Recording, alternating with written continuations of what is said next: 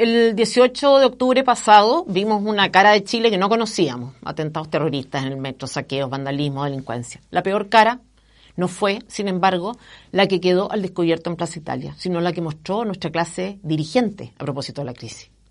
Vimos a una oposición festejando la violencia, elevando a la primera línea a la categoría de héroes, avalando relatos mentirosos, engañando a la prensa y a organismos internacionales.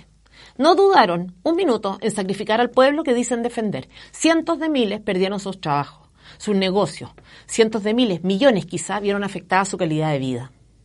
Tampoco tuvieron escrúpulos en dañar el prestigio internacional de nuestro país, con una irresponsabilidad impresionante, con una mezquindad de la que yo al menos no los creía capaces, hicieron patente que para ellos todo, absolutamente todo vale si se trata de su proyecto político. Vimos también a un gobierno débil, a un presidente siendo doblegado por los adversarios que hacía poco había vencido en una elección, haciendo entrega, nada menos que de la constitución, aunque eso no tuviera nada que ver con lo que estaba pasando en la calle ni en el interior de las familias chilenas. Asustado frente a un enemigo que él mismo había derrotado. Y luego claudicando del juramento que hizo de defender la constitución y las leyes para eludir eventuales acusaciones por violaciones a los derechos humanos se prestó para una farsa cuyo único objeto era doblegarlo.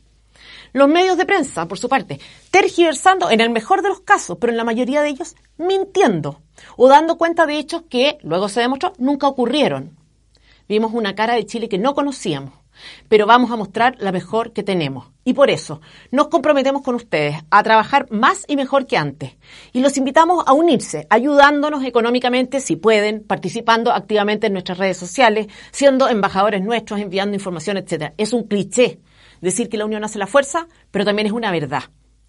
Vamos a implementar desde ahora y a propósito de todo lo ocurrido el 18 de octubre una estrategia más agresiva, no más violenta, porque creemos que el poder de los argumentos es superior al de la fuerza hemos cambiado en una dirección o en otra. Yo creo que ninguno de nosotros es el mismo que antes del 18 de octubre. Pienso que muchos entendieron que la política no era una actividad de la que uno pudiera desentenderse porque ya vimos lo peligrosos que pueden ser algunos de sus representantes.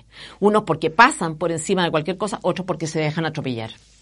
Hemos cambiado, se ve claramente en la imagen que presentamos ayer de la Fundación nuevamente, pero se trata solo del reflejo de lo que ya somos y de lo que queremos ser. No es una cuestión meramente cosmética. Todavía es tiempo.